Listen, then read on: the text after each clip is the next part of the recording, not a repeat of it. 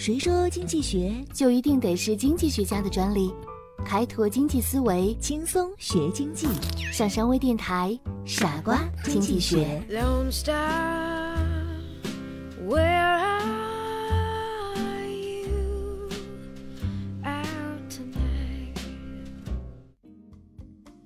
欢迎收听今天的傻瓜经济学，我是上山。今天我们聊一聊混沌系统中的策略——酒吧博弈。话说，有一百个人很喜欢泡酒吧，在每个周末，他们都要决定是去酒吧活动，还是待在家里休息。酒吧的容量是有限的，也就是说，座位是有限的。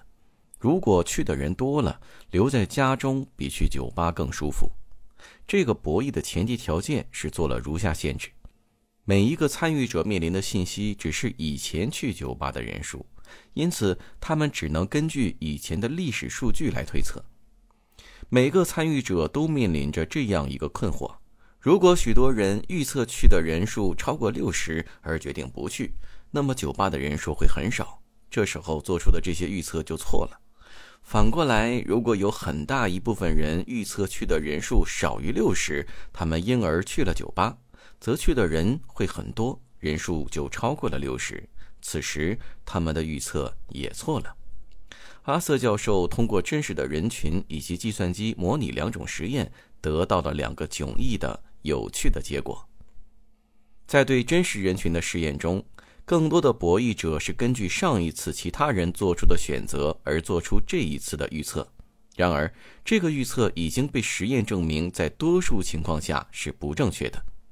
通过计算机的模拟实验，得出了另一个结果。起初，去酒吧的人数没有一个固定的规律。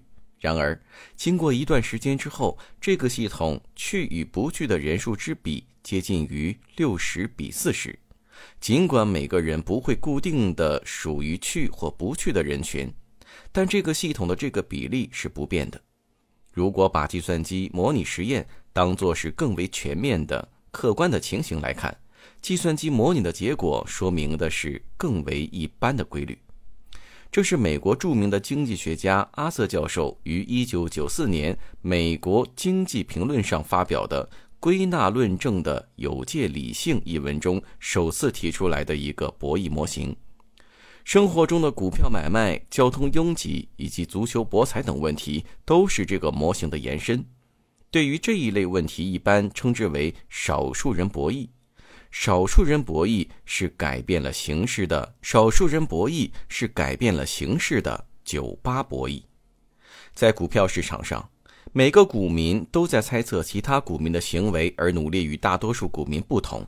如果多数股民处于卖股票的位置，而你处于买的位置，股票价格低，你就是赢家；而当你处于少数卖股票的位置，多数人想买股票，那么你持有的股票价格将上涨。你将获利。少数人博弈还可以应用于城市交通。现代城市越来越大，道路越来越多，也越来越宽，但交通却越来越拥挤。在这种情况下，司机选择行车路线就变成了一个复杂的少数人博弈问题。假设在交通高峰期间，司机只面临两条路的选择，此时他宁愿多开一段路程，也不愿意在塞车的地段焦急的等待。司机只能根据以往的经验来判断哪条路更好走。当然，所有司机都不愿意在塞车的道路上行走，因此每一个司机的选择必须考虑其他司机的选择。在司机行车的少数者博弈问题中，司机经过多次的选择和学习，往往能找到规律性，这是以往成功和失败的经验教训给他的指引，但这不是必然有效的规则性。在这个过程中，有的司机因有更多的经验而更能躲开塞车的路段；有的司机经验不足，往往不能有效避开高峰路段；有的司机喜欢冒险，宁愿选择短距离的路线；还有的司机因为思想保守，宁愿选择有较少堵车的较远的路线等。最终，不同特点、不同经验司机的路线选择，决定了路线的拥挤程度。我们再来看一个知识链接：蝴蝶效应的核心理念。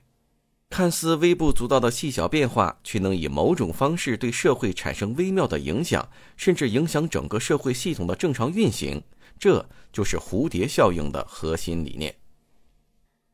以上就是本次节目的全部内容，感谢您的收听，我是张山，我们下次再见。